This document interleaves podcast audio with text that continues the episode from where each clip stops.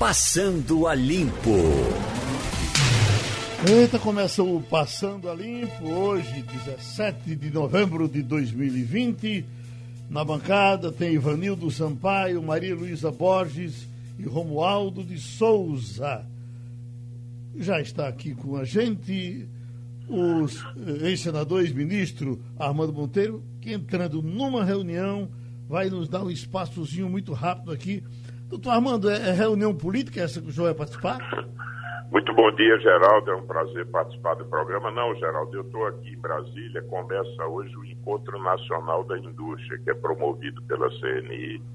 E nós vamos fazer agora uma reunião preparatória dos painéis. Então, eu estou aqui em Brasília.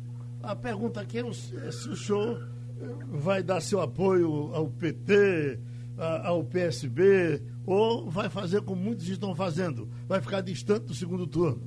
Olha, Geraldo, eu é, estivemos na luta com Mendonça, que aliás teve, e o Pernambuco reconhece um desempenho extraordinário, que não me surpreende pela qualidade de homem público, pela figura combativa, que fez aí o bom combate teve uma votação extraordinária, 200 mil recifenses votaram em Mendonça, não fosse a fragmentação desse nosso campo, do campo de centro e de direita, com certeza ele estaria no segundo turno.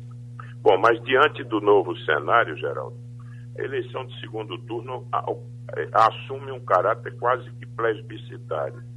Você vota contra algo e, nesse sentido, Pernambuco sabe da minha posição. Eu sempre fui, me opus ao, ao governo do PSB.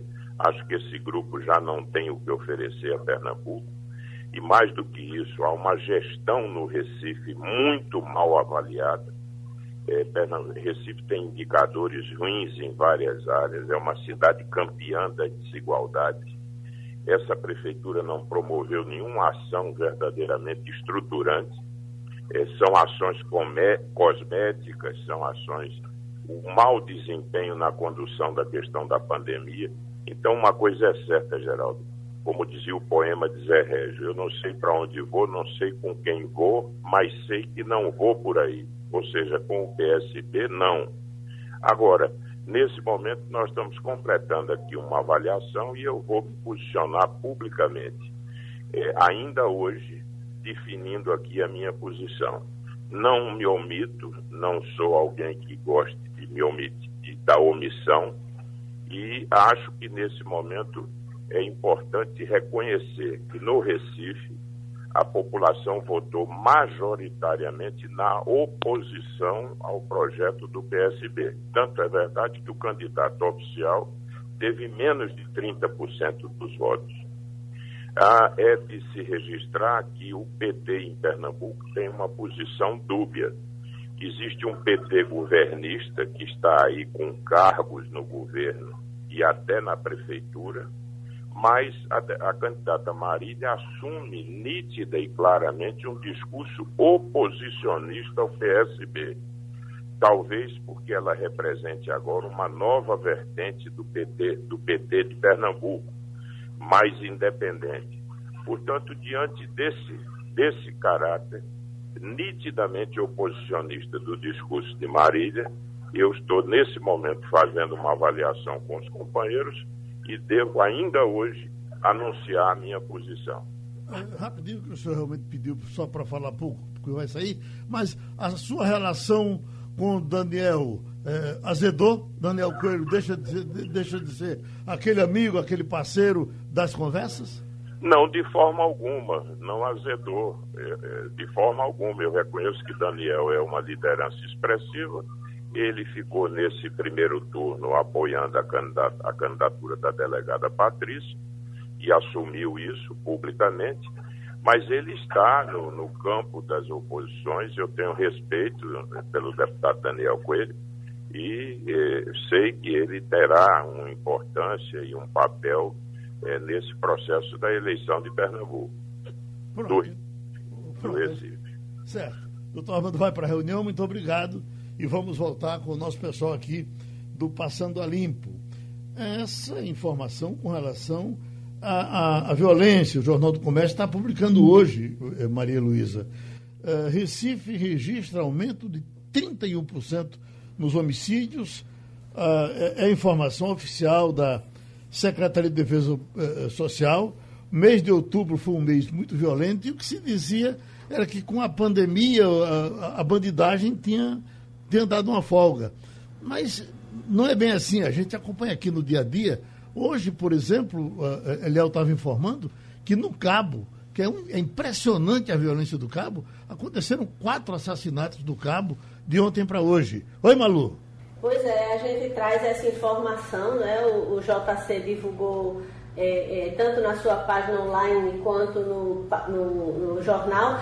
A gente tem de fato, tinha essa impressão, Geraldo, de que a gente estava no, no meio de uma pandemia e que havia uma uma acalmada, digamos assim, na questão dos homicídios, né? mas realmente o aumento de 31,11%, né, que foi anunciado é, é, oficialmente ontem, 59 pessoas assassinadas no Recife no último mês, não é um número confortável, a gente está longe, claro, daquele recorde terrível que nós vivemos no ano de 2017, que foi talvez o ano mais violento da nossa história, mas, óbvio, a gente tem cenário de desemprego, a gente tem o tráfico, que é o maior vitimizador de, de vidas no nosso contexto, que a gente sabe que a maior parte da, das mortes, principalmente de gente jovem, é associada ao tráfico.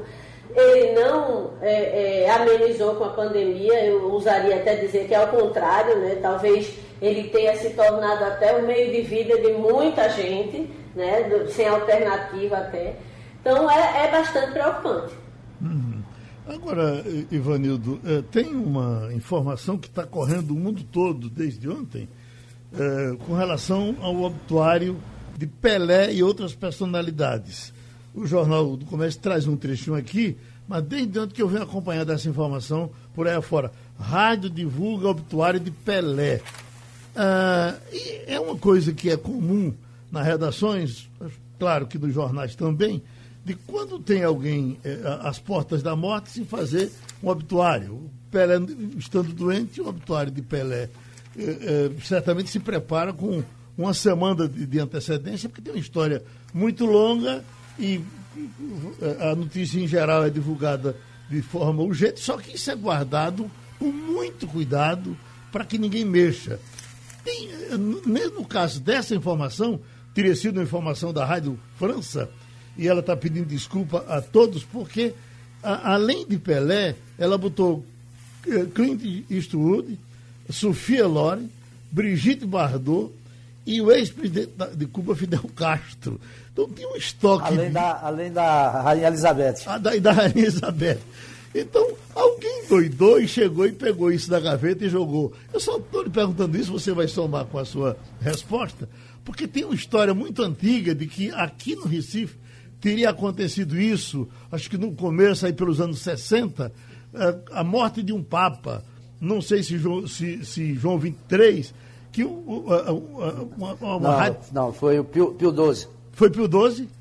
Então você já É verdade que alguém chega, o, o redator deixou pronto em cima da mesa e o, o, o, camarada chegou de ressaca de madrugada, deu o locutor e o locutor uh, uh, usou esse obituário?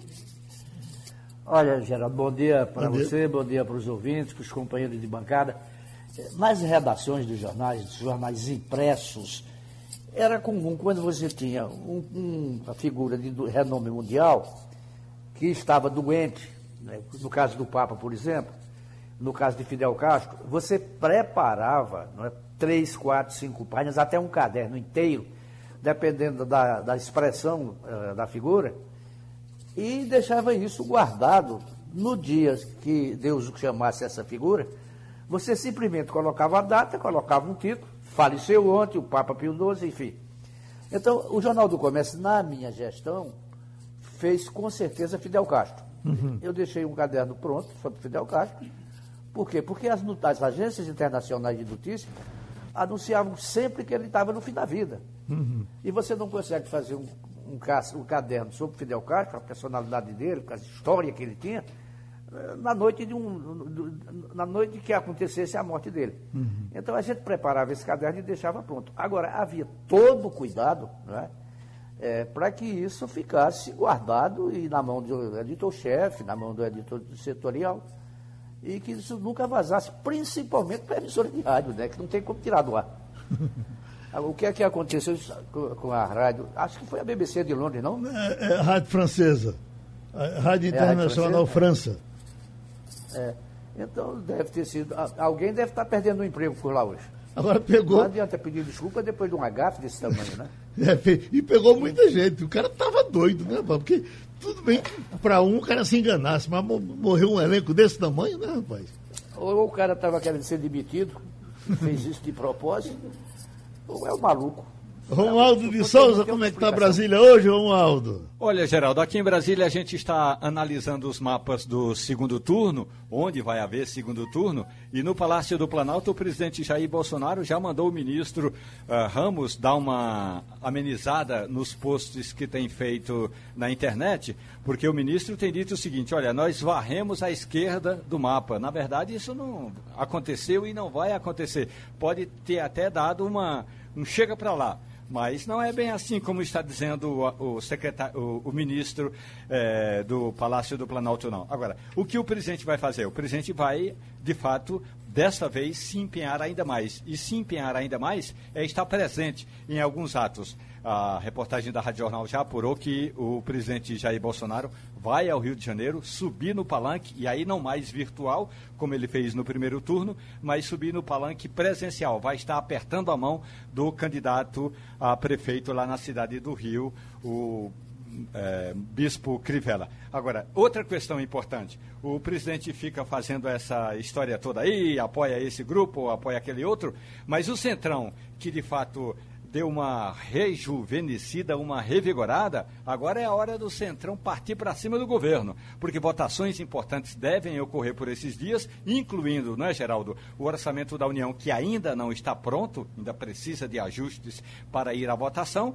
e aí o Centrão já vai começar a botar as asinhas de fora, Geraldo. Ô, Romualdo, nós falamos muito isso durante a campanha de candidatos a vereador que usavam o nome Lula, o nome Bolsonaro, tinha até Trump não sei quem, Trump, Bolsonaro.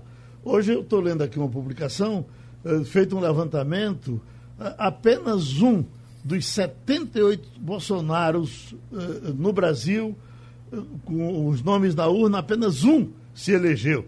Teve votações insignificantes.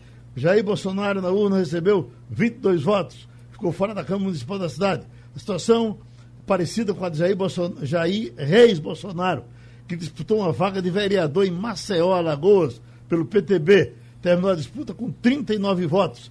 E aí vem uma relação enorme. Como teve mais Bolsonaro do que os outros, o destaque foi para Bolsonaro, que dos 78, apenas um se elegeu. Eu vou procurar aqui o que se elegeu para dizer depois.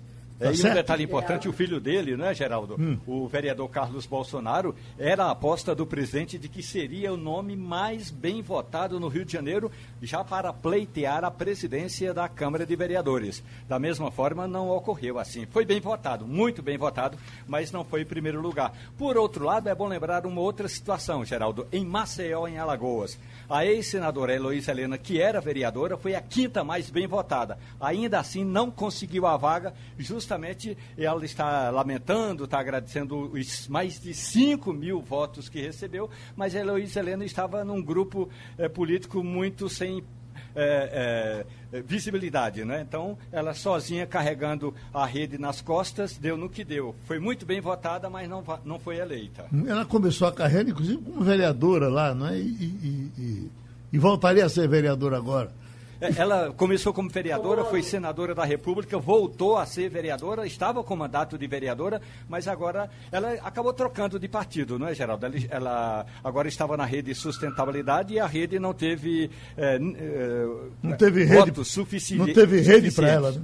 É, não teve rede para ela. Botou agora a rede nas costas e disse, ela me disse ontem que vai trabalhar para reconstruir, quer dizer, para é, fortalecer o partido. É um bom tempo que ela vai ter, pelo menos dois anos, porque aí ela pode, e ela me disse que a ideia é daqui a dois anos tentar uma cadeira de deputada estadual e refazer a vida política. O problema é que a rede realmente é um partido importante, um partido de centro-esquerda, mas não consegue deslanchar de jeito nenhum, Geraldo. Uhum. Maria Luiz está chamando, não é, Malu?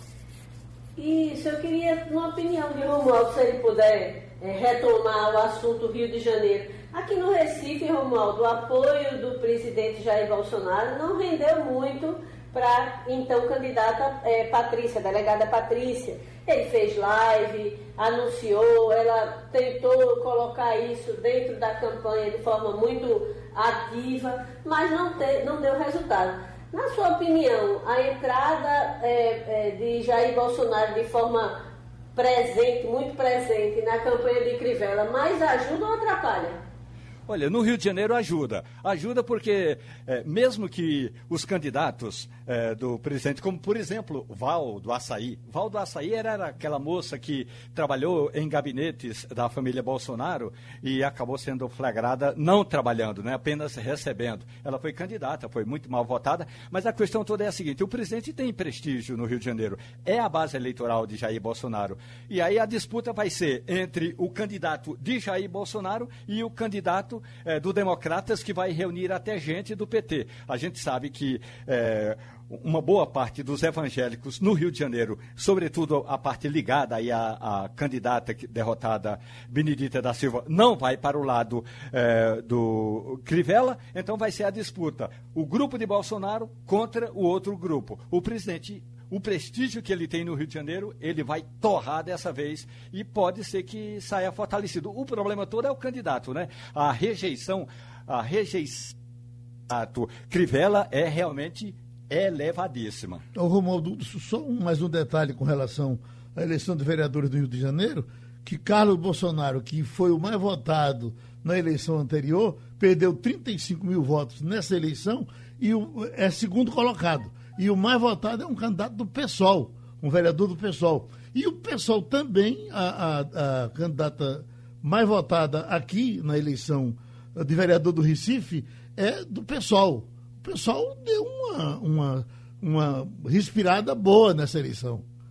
É, é bom que se diga que o PSOL, na Câmara dos Deputados, Geraldo, na Câmara Federal aqui, tem sido a legenda. Você pode até não concordar com nenhuma das propostas, mas é a legenda mais ponderada no sentido de apresentar uma proposta, ter sujeito verbo e predicado, ou seja, começo, meio e fim. E aí, eh, em várias regiões do país, o pessoal conseguiu fazer esse diálogo com, principalmente, a juventude que quer continuar apoiando um partido de esquerda e está cansado de algumas esquerdas por aí, ou alguns partidos travestidos de esquerda.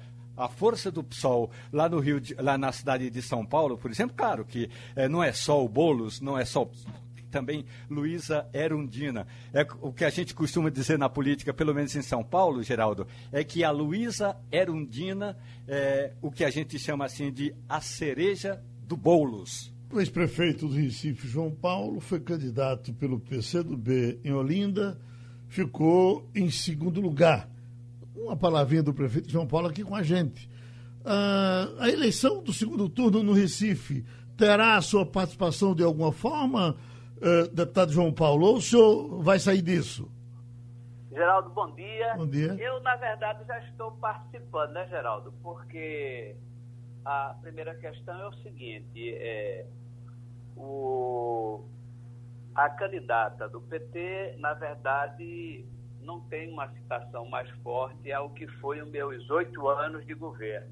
Uhum. E o PSB, da candidatura de João, diz que o governo foi em mim. Então, eu sou, fui candidato em Olinda, acho que tem, tive, tive um, um, um, grande desempenho num período de pandemia, de muita crise, onde nós não pudemos fazer uma campanha como eu sempre faço, articulado com o povo, de formas que o partido, como eu estou no PCdoB, está é, tá apoiando a candidatura de João, mas a minha posição foi como a Vívia, que teve um grande desempenho na, na, na participação de vice, não se posicionou também em relação a Recife, eu vou acompanhar a eleição de Recife e Olinda. No, no caso do Recife, então o senhor vai, vai, vai, ficar com o PSB?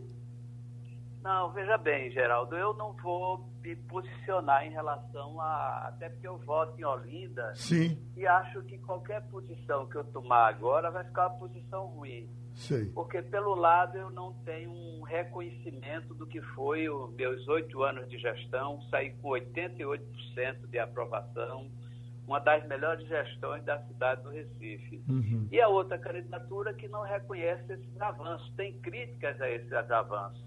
Sim. apesar de ter participado do governo. Então eu acho melhor deixar que Recife se resolva e eu continuo o meu trabalho em Olinda, estamos muito articulados, muito animados lá com a candidatura. Hoje eu já tenho um almoço com a Vívia para repensarmos o nosso trabalho estratégico na cidade de Olinda e vamos continuar a vida e continuar, consequentemente, a volta já agora na reunião da Comissão de Constituição e Justiça da LEP e o, a continuação do doutorado que havia parado um pouco durante o período da campanha. Ivanildo Sampaio?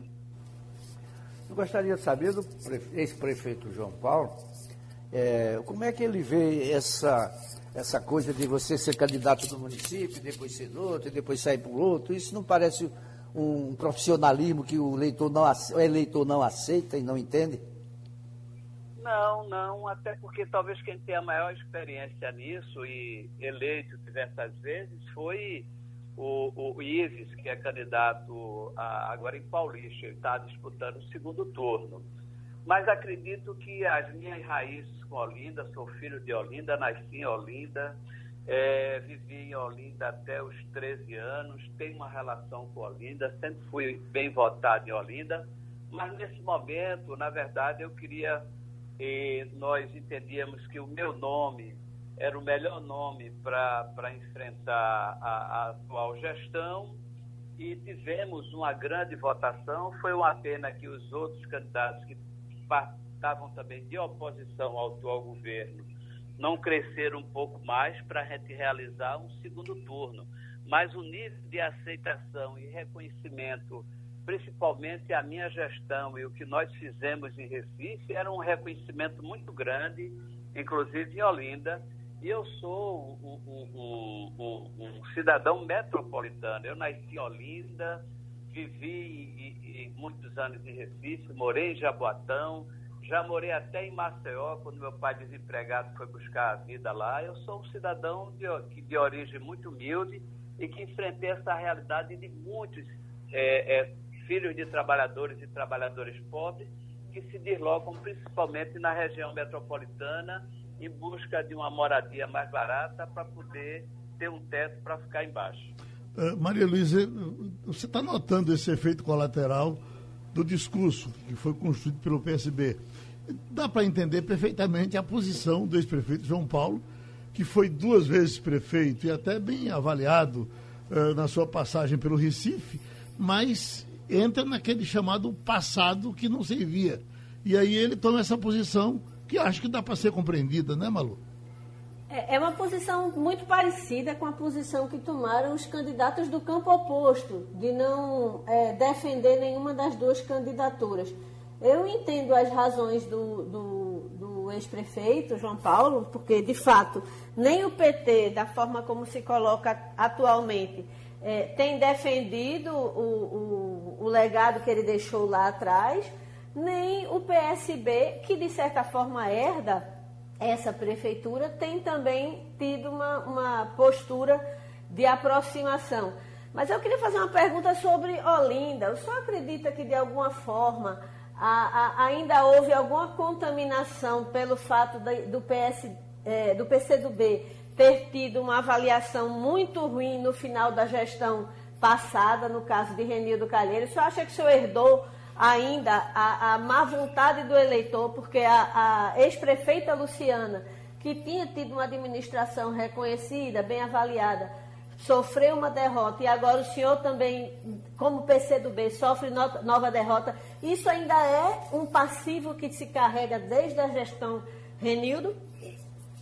Olha, é, desgaste, na verdade, nós não podemos negar que teve, né? Foram 16 anos de gestão, mas também nós tínhamos uma conjuntura muito adversa contra as forças de esquerda naquele período lá da, da, da, da eleição de Luciana. Então, é lógico que o partido tem um, um desgaste em Olinda.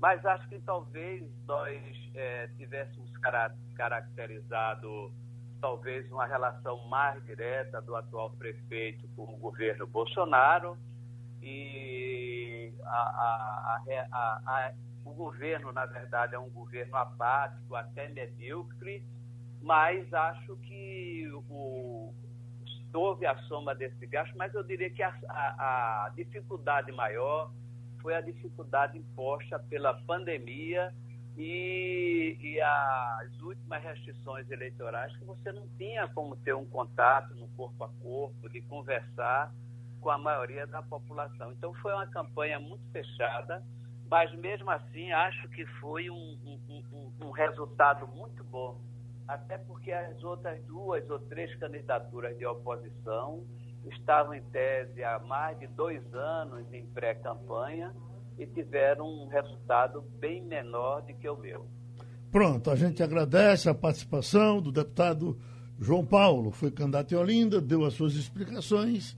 Voltando àquela conversa que nós tínhamos começado, eh, Romualdo, eu vejo essa manchete com, com 22 vezes mais dinheiro, Joyce Hossman, Hassman teve apenas 10% dos votos de 2018. Ela foi candidata em São Paulo por conta de uma votação espantosa que ela teve como deputada federal.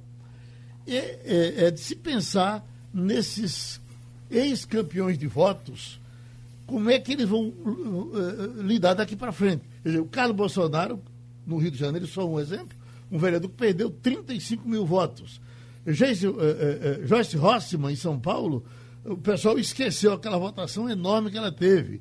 E tem Janaína Pascoal, e tem tantos outros. Será que vai ser assim? Essa desmilinguida vai ser com os grandes campeões de votos de 2018? Pois é, Geraldo.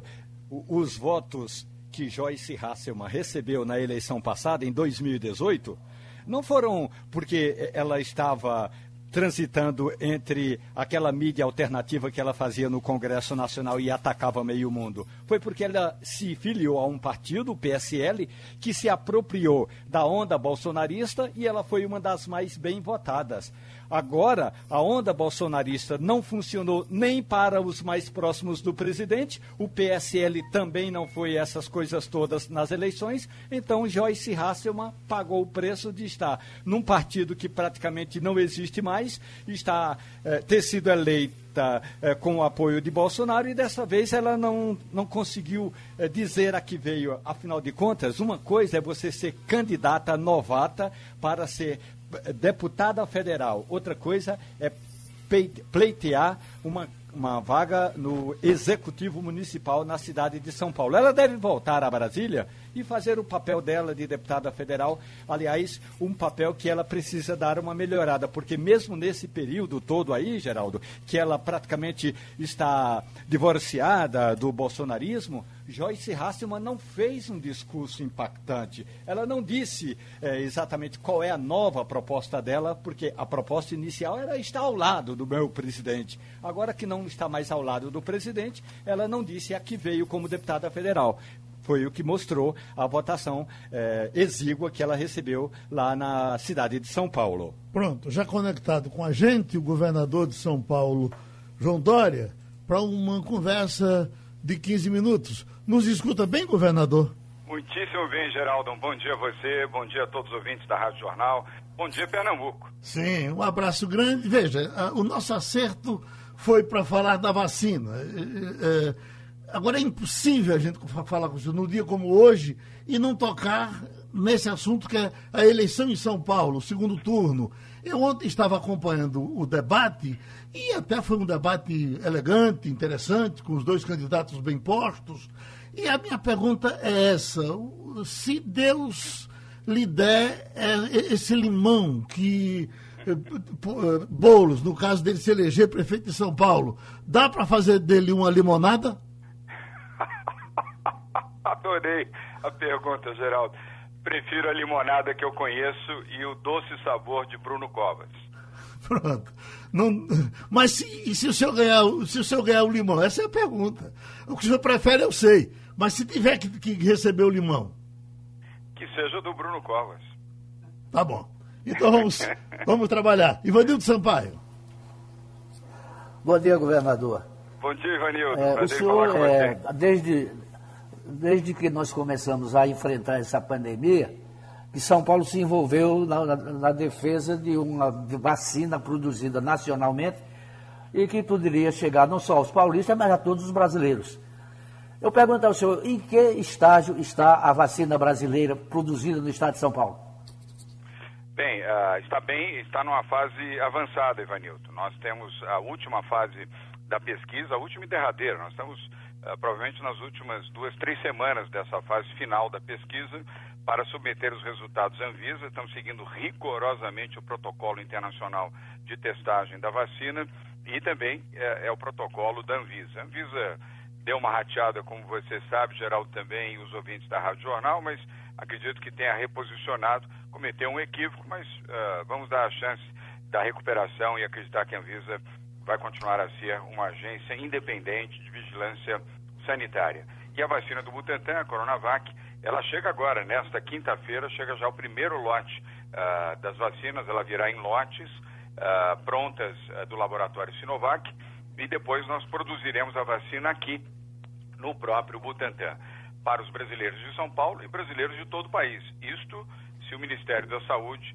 entender uh, como deveria que a vacina é para todos. Aliás, essa uh, é a nossa defesa, Ivanildo, que a vacina uh, do Butantan seja para todo o Brasil, não seja apenas para os brasileiros de São Paulo.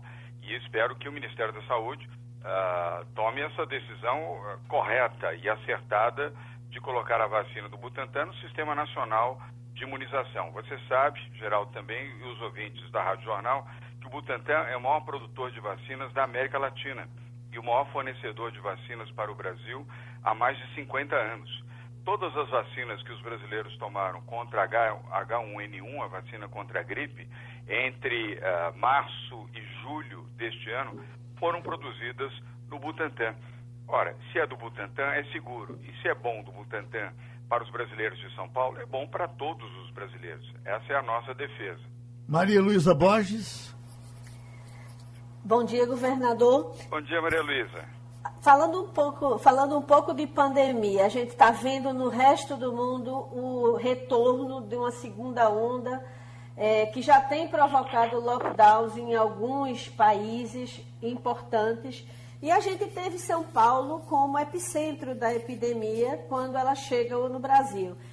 É, nesse contexto, há algum risco de São Paulo voltar a ter um lockdown? Que efeitos já foram medidos é, com relação à, retomada da economia? E qual o risco de São Paulo voltar a parar por conta de uma segunda onda? Bem, Maria Luísa, é importante essa sua pergunta. Uh, São Paulo uh, não parou durante a pandemia, 70% da nossa economia se manteve ativa, mesmo durante o, os planos São Paulo. O Plano São Paulo é o programa de quarentena. São Paulo e Rio de Janeiro foram os dois primeiros estados a decretarem quarentena aqui no Brasil, Maria Luísa. E logo na sequência, seguido por vários outros estados, inclusive o estado de Pernambuco. desde então, nós mantivemos a economia no período mais difícil e mais duro da pandemia, foram os meses de abril e maio, com 70% da nossa economia funcionando, com restrições uh, de ordem sanitária, evidentemente. A obrigatoriedade do uso de máscara, uh, álcool em gel, a utilização de outros EPIs, equipamentos de proteção individual, distanciamento e, se possível, o isolamento das pessoas com mais de 60 anos nas suas casas, uh, por serem parte do chamado grupo mais vulnerável. E agora, o Plano São Paulo uh, alcançou um êxito extraordinário, passou a ser uma referência elogiada internacionalmente, inclusive pela Organização Mundial de Saúde. Cerca de dois meses e meio, uh, o diretor uh, na Organização Mundial de Saúde, numa entrevista em Genebra, elogiou os procedimentos que São Paulo vinha adotando de proteção à vida e obediência à ciência. Estamos atentos, houve sim um aumento no número de internações de pessoas com a Covid em São Paulo, nos hospitais públicos e privados. Nós anunciamos isso ontem, Maria Luísa. Aliás, fazemos coletivas de imprensa exatamente para dar transparência ao processo e a informação correta, seja aos veículos de comunicação e, obviamente, à própria opinião pública como um todo. Então, uh, por esta razão, inclusive, nós adiamos uh, a atualização do Plano São Paulo, que teria sido feita ontem, adiamos para o dia 30 de novembro, exatamente para ter cautela e evitar que uma classificação de regiões uh, com indicadores, neste momento, positivos, mas que pudéssemos ser surpreendidos ao longo dos próximos dias com uma recaída do número de infecções. E para não termos que avançar e depois regredir, adiamos para o dia 30 de novembro a atualização do Plano São Paulo. E aqui, Maria Luísa, uh, Ivanildo, uh, Geraldo e os ouvintes da Rádio Jornal, seguimos rigorosamente o que a ciência nos determina. Temos um comitê de gestão uh, chamado Centro de Contingência do Covid-19, tem 20 médicos, todos epidemiologistas e infectologistas, uh, qualificadíssimos, que desde o dia 26 de fevereiro orientam todas as ações do governo de São Paulo. Aqui não tem uh, a política mandando na saúde, nem interesses econômicos se sobrepondo ao interesse da vida e da ciência. Governador, na questão da vacina, a gente tem respondido aqui 24 horas por dia, porque não param de chegar perguntas por conta dessa politização jogada em cima da vacina do Butantan, você tomaria essa vacina? A resposta é tomaria essa ou qualquer vacina que primeiro chegasse liberada pela, pela ciência. Ah, ah, e aí já estão lhe fazendo essa pergunta: vai tomar a vacina do Butantan? Mas claro, uh, eu e todos os brasileiros que precisarem tomar a vacina. Uh, o que vale numa vacina, Geraldo, Ivanildo, Maria Luiz e ouvintes da Rádio Jornal, é a sua eficácia, não é a sua origem. Ninguém toma um medicamento uh, pela sua origem, toma um medicamento porque o médico recomenda a você que tome o medicamento. Você não vai lá na farmácia e diz, olha, eu quero um medicamento produzido na Suíça, na Suécia, na França, uh, na Espanha, em Portugal, na Inglaterra. Você vai e pede o medicamento que o médico lhe receita e lhe indica. todas as vacinas que forem eficazes, sejam inglesas, francesas ou chinesas, uh, poderão ser aplicadas com segurança para a população brasileira. E os testes, no caso específico da Coronavac, indicam 95% de segurança e 97% de eficiência até o presente momento. E é dentro dessa linha que o Instituto Butantan vem trabalhando. Portanto, uh, os brasileiros poderão, com muita tranquilidade, uh, adotar a, a, vacina Coronavac uh, como a sua vacina, aliás, ao lado de outras vacinas. Aqui, Geraldo, nós defendemos as vacinas. E sabe por quê? Que nós defendemos a vida. Nós não defendemos ideologia, interesse partidário, interesse político e muito menos psicopatia. Né? Eu não fico aqui seguindo uh, postagens do presidente Bolsonaro raivoso uh, em relação à vacina do Butantan e também não celebro pelo tweet a morte de um enfermeiro, como ele celebrou uh, na semana passada, dizendo que tinha vencido João Dória. Esse tipo de colocação, de politização, Geraldo, Ivanildo, Maria Luísa e ouvintes da Rádio Jornal, uh, coloca em risco a vida das pessoas. Nós não podemos colocar em risco a vida das pessoas. Aqui em São Paulo, eu volto, volto a mencionar e reafirmar a vocês: a vida está à frente da política e à frente também da economia. Se nós não tivermos vida, existência, não teremos economia. Para a recuperação plena da economia brasileira, temos que vacinar o povo brasileiro com uma, duas, três, talvez até quatro vacinas e o mais rápido possível. Quanto mais rápido vacinarmos, mais rápidos estaremos imunes e poderemos assim, dessa forma, voltar à normalidade plena, celebrar a vida, participar de festas, de eventos, de encontros, celebrar o carnaval, eh, celebrar os nossos amigos, ir à praia, jogar o nosso futebol mas apenas depois da vacina. Enquanto não tivermos a vacina, aglomerações colocam em risco a vida das pessoas. E não tomar a vacina também coloca em risco, primeiro, a vida de quem circunstancialmente não queira tomar a vacina. E depois coloca em risco outras pessoas, porque aqueles que não tomarem a vacina, Geraldo, poderão ser contaminados pelo uh, coronavírus. Sendo contaminados, continuarão a contaminar outras pessoas. Mais pessoas contaminadas, mais mortes no país. Nós temos neste momento, e aí eu encerro, uh, no Brasil, 377 mil uh, perdão, 166 mil casos de óbitos e 5 milhões 879 mil uh, pessoas que já foram infectadas uh, pelo coronavírus, 2,8% de letalidade. São 166 mil pessoas mortas. E a cada dia, é isso que eu queria me referir no início desta resposta, nós temos mais de 400 pessoas que morrem todos os dias enquanto nós não tivermos a vacina. Brasília, Romualdo de Souza. Governador João Dória, bom dia, tudo bem com o senhor? Romualdo, bom dia, prazer em ouvi-lo aí direto de Brasília. Governador, por gentileza, em de 10 a 16 de novembro de 1904, portanto, há 116 anos, nós tivemos a revolta da vacina. Eu lhe pergunto, nos dias de hoje, tem espaço para a revolta da vacina e o senhor defende a obrigatoriedade da vacina? Olha, uh, Romualdo, a revolta das vacinas tem Jair Bolsonaro, que continua afirmando que nós estamos vivendo uma gripezinha, um resfriadozinho, uh, e que só morrem os velhinhos, como se uma vida não importasse, né? Uh, eh, Para mim, toda a vida importa. Não importa a idade, o sexo, a cor e a condição socioeconômica dos brasileiros. Então, revolta das vacinas, há 116 anos, é um passado remoto e que continue lá remotamente.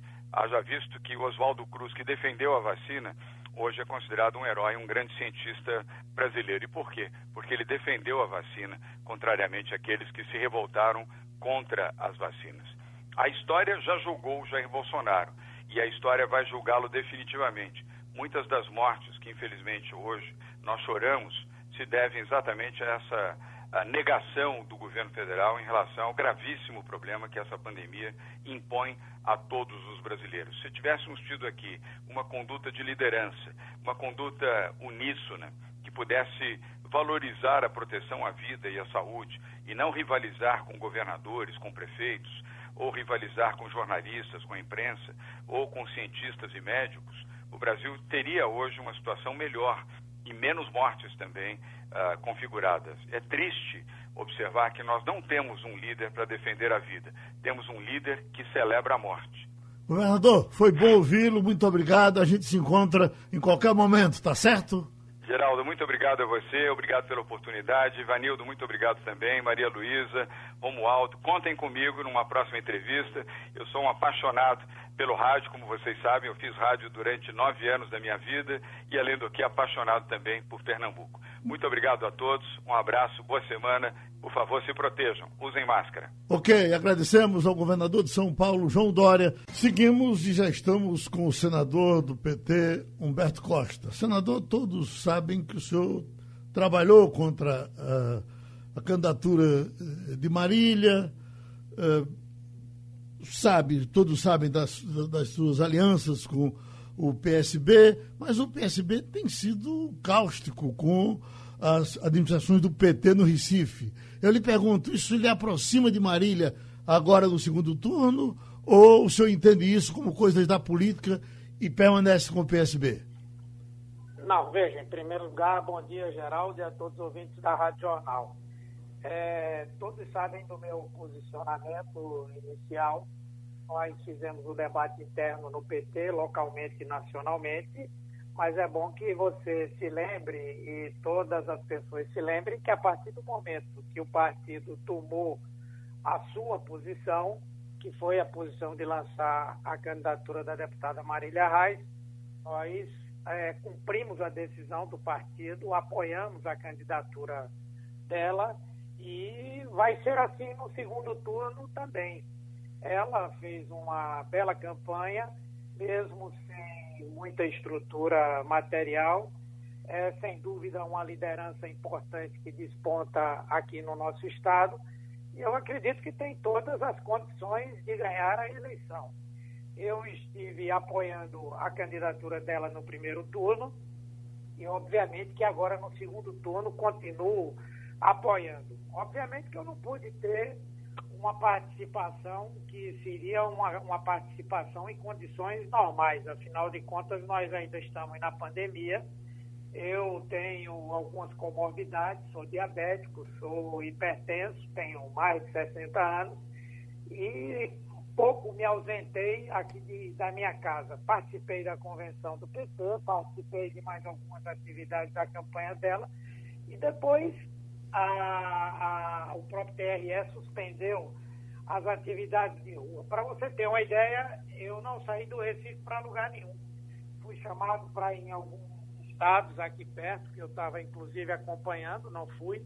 Pensei em ir ao interior para apoiar algumas candidaturas de prefeitos que são do partido, que são próximos, e também não fui por conta disso.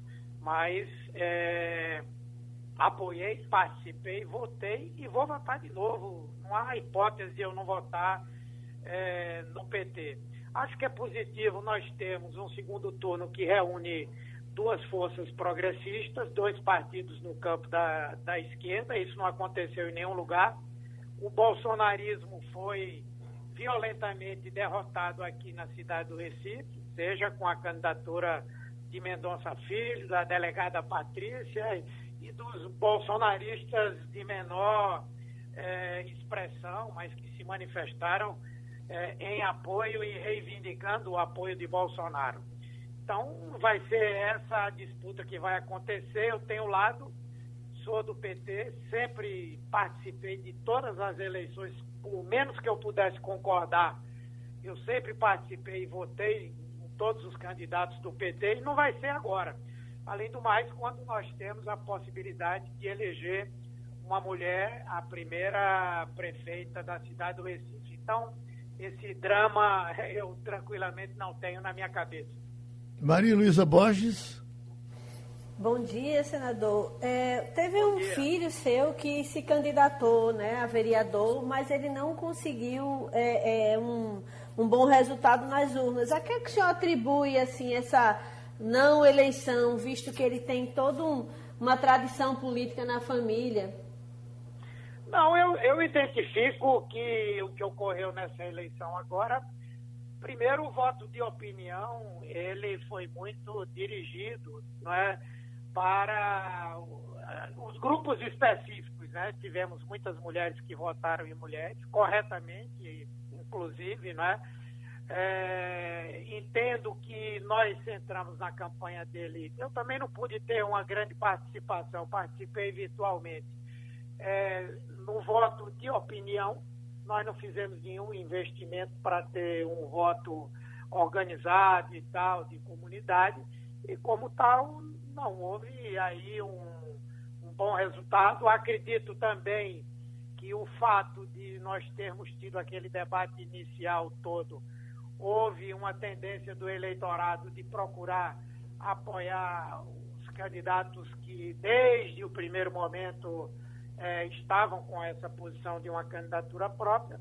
Mas isso é parte da vida também. Eu já ganhei, já perdi eleições o importante é que ele é um bom militante, vai continuar na militância do PT, fez uma campanha boa, e assim, normal. Se candidatar em outras oportunidades? Como? O, o, seu filho Henrique deve voltar a se candidatar em outras oportunidades? Eu, eu, acho que é uma escolha e uma opção dele. A opção de ser candidato agora foi dele, eu apoiei. Mas isso tudo é uma opção dele. Ele é que vai discutir em outro momento. O que eu sei é que também a militância dele como petista independe de ser candidato ou de ter qualquer cargo político. Romualdo de Souza. Senador Humberto Costa, bom dia, tudo bem com o senhor? Bom dia. Senador, por gentileza, o senhor que gosta muito do compositor Chico Buarque de Holanda, tem uma música dele que diz: Deixe em paz meu coração que ele é um pote até aqui de mágoa. Há um certo sentimento de mágoa, é, sobretudo do senhor, com a candidatura petista, que no princípio foi muito mais ela do que o partido?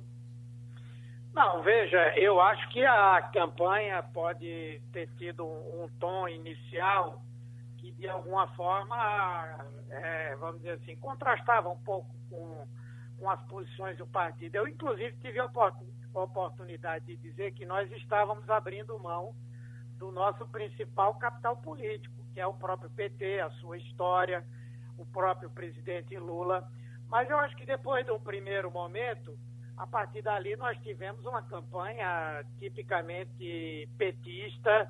Acho que é, a expectativa de todos nós de que pudéssemos ter uma campanha com a cara do PT é, foi atendida e acho que isso, inclusive, ajudou bastante para essa nossa chegada no segundo turno. Vai ajudar também no segundo turno. Né? O PT aqui em Pernambuco, em Recife, inclusive, cumpriu um papel muito importante no desenvolvimento da nossa cidade, na mudança e na inversão de prioridades. Daqui saíram programas importantes que tomaram o Brasil, como é o caso do SAMU, do Academia da Cidade, que virou Academia da Saúde. Eu tive a oportunidade, inclusive, como ministro, implementar essas proposições. E eu acho que o PT, sim, tem, tem é, uma história aqui na cidade do Recife. A campanha aproveitou isso. Acho que pode aproveitar muito mais agora no, no segundo turno, né? E eu acho que se o debate for de bom nível, de discussão de propostas, de debate sobre a cidade e, acima de tudo, é, realizado de forma elevada, com discussão de temas políticos, eu vejo com muita perspectiva, muita possibilidade, uma vitória do PT, uma vitória de Marília. Senador Humberto Costa, uh, tem notícia por aí dizendo que o, o ex-presidente Lula virá-se ao Recife e será parte da coordenação da campanha no segundo turno. O senhor confirma isso? Não, eu não sei. O presidente Lula não saiu para nenhum lugar, né? Você sabe que o presidente Lula tem 75 anos de idade. Ele já foi acometido de um câncer grave que ele tratou e curou. Houve muitas demandas no Brasil inteiro para que ele saísse. Chegaram até a, a propor uma espécie de Lula móvel, como aquele que Erundina está usando lá em, em, São, em, em São Paulo, né? mas a orientação médica e a decisão das pessoas mais próximas é, de que ele não deva sair. Eu acredito que não, não sairá. Mas com certeza, como já fez no primeiro turno, ele deve participar de eventos virtuais, é? deve também Fernando Haddad talvez venha. Fernando Haddad saiu, né? Ele chegou aí até Fortaleza, chegou a, chegou a ir até o Rio de Janeiro e eu acredito que pode vir até aqui é, a Pernambuco também. Não é? Então, eu creio que o presidente Lula é, vai participar dessa maneira. Não há nenhuma dúvida de que ele está engajado nessa, nessa campanha, já deu todas as demonstrações. Né?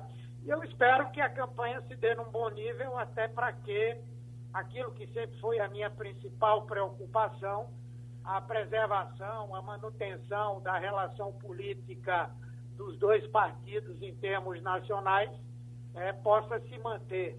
Afinal de contas, nós temos eleições em 2022 e nós defendemos que é, nós possamos ter a esquerda toda unida nesse momento. Eu acho que o nível pode e deve ser mantido. Né? Ontem nós tivemos um debate na, é, entre o Guilherme Boulos e o prefeito Bruno Covas, que apesar de terem posições tão diferentes, travaram um debate sobre a cidade, sobre o Brasil, sobre o governo Bolsonaro, e tudo isso feito num nível político elevado. Eu espero que possa se fazer isso aqui em Recife também, até porque são dois candidatos no campo popular, no campo da esquerda. Né? Ivanildo Sampaio. Bom dia, senador. Bom dia. É, os candidatos que se ligaram ao presidente Bolsonaro foram mal, a gente sabe disso. Mas os candidatos do PT também não foram bem. Se a gente pegar, por exemplo, o ex-deputado Fernando Ferro foi candidato a vereador e não se elegeu. O ex-prefeito João da Costa também não se elegeu. Eu pergunto ao senhor, o PT começa a, a ficar é, cansativo para o eleitorado recifense? Ou o senhor ainda acha que o partido tem força na capital? Ao contrário, é? você ter uma candidata do PT no segundo turno é uma grande demonstração de que o PT tem uma vitalidade. É lógico que a saída dela ao segundo turno. Candidatura no deve... segundo turno é, é muito mais uma, uma, opção plebiscitária. Você está votando contra o outro candidato e não a favor do PT. Sim, sim, mas chegar ao segundo turno exige que uma parcela do eleitorado acredite no partido, acredite na sua proposta. É óbvio que ela tem a sua qualidade pessoal, é uma liderança emergente importante, mostrou competência na condução da campanha uma campanha pobre, sem recursos, mas que foi feita com muita, com muita inteligência, com muita criatividade. Então, é, isso se junta ao fato de ter o PT, não é?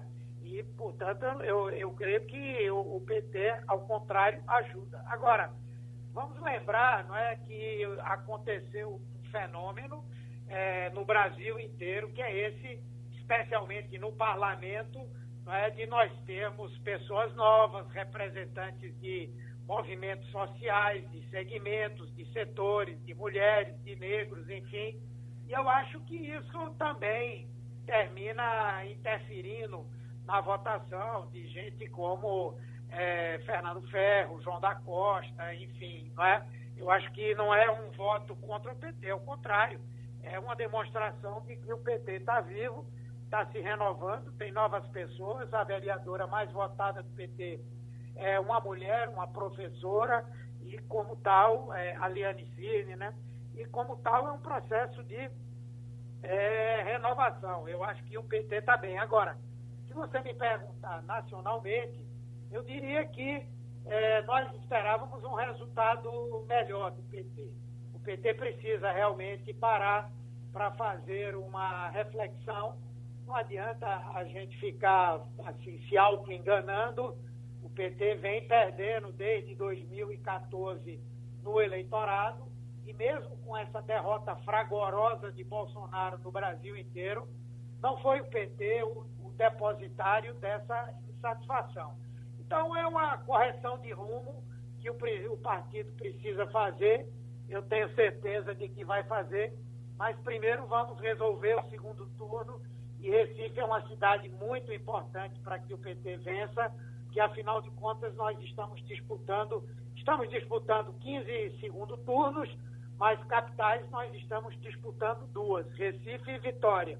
E Recife é onde a possibilidade de vitória né, é, é, é muito concreta, é muito grande e todos nós vamos nos empenhar nisso aí. Senhor Humberto Costa, eh, o nosso tempo já está vencido, mas rapidinho eu lhe pergunto: o senhor vai tentar atrair eh, outras, outros petistas que estão eh, no governo do PSB? Vai tentar atraí-los para a campanha ou eles vão ficar lá mesmo sendo tratados como atrasados? Não, veja, o PT municipal, ele definiu já no começo da campanha a saída da prefeitura. Né? O PT não participa já há um tempo do, da, da, do secretariado e do governo municipal.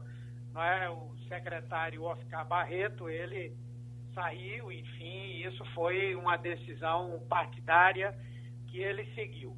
Do ponto de vista do governo do Estado, primeiro eu não posso falar, porque lá as pessoas que são do PT que estão lá, né, por exemplo, tem muita gente que é vinculado à FETAP, vinculado ao movimento Sem Terra, existem pessoas, o próprio Dilson, que tem uma relação mais próxima a, mim, e boa parte dessas pessoas participaram desse, desse esforço no primeiro turno. O próprio governador compreendeu que houvesse gente do PT que estava no governo do Estado que participaria da campanha no Recife. Estão no governo do Estado porque são duas coisas diferentes, mas certamente, se houver a necessidade de que haja alguma mudança, é? isso vai ser discutido e essas pessoas poderão sair. Eu acho que o caminho natural vai ser, é, embora eu deseje um nível de campanha elevado, embora eu deseje uma campanha discutida nas propostas, eu temo que a tendência é que nós tenhamos aí um processo que pode nos afastar do PSB em termos estaduais e até mesmo em termos nacionais. Na verdade, esse sempre foi o meu, a minha preocupação e o meu temor. Né? Eu acredito que vai terminar acontecendo isso e se eventualmente é, for necessário que haja essas mudanças, eu tenho certeza que as pessoas que estão lá saberão discutir com o governador e, se for o caso, poderão sair. Muito obrigado ao senador Humberto Costa. O tempo passou. Obrigado, amigos. Terminou o Passando a Limpo. Passando a Limpo. Oferecimento.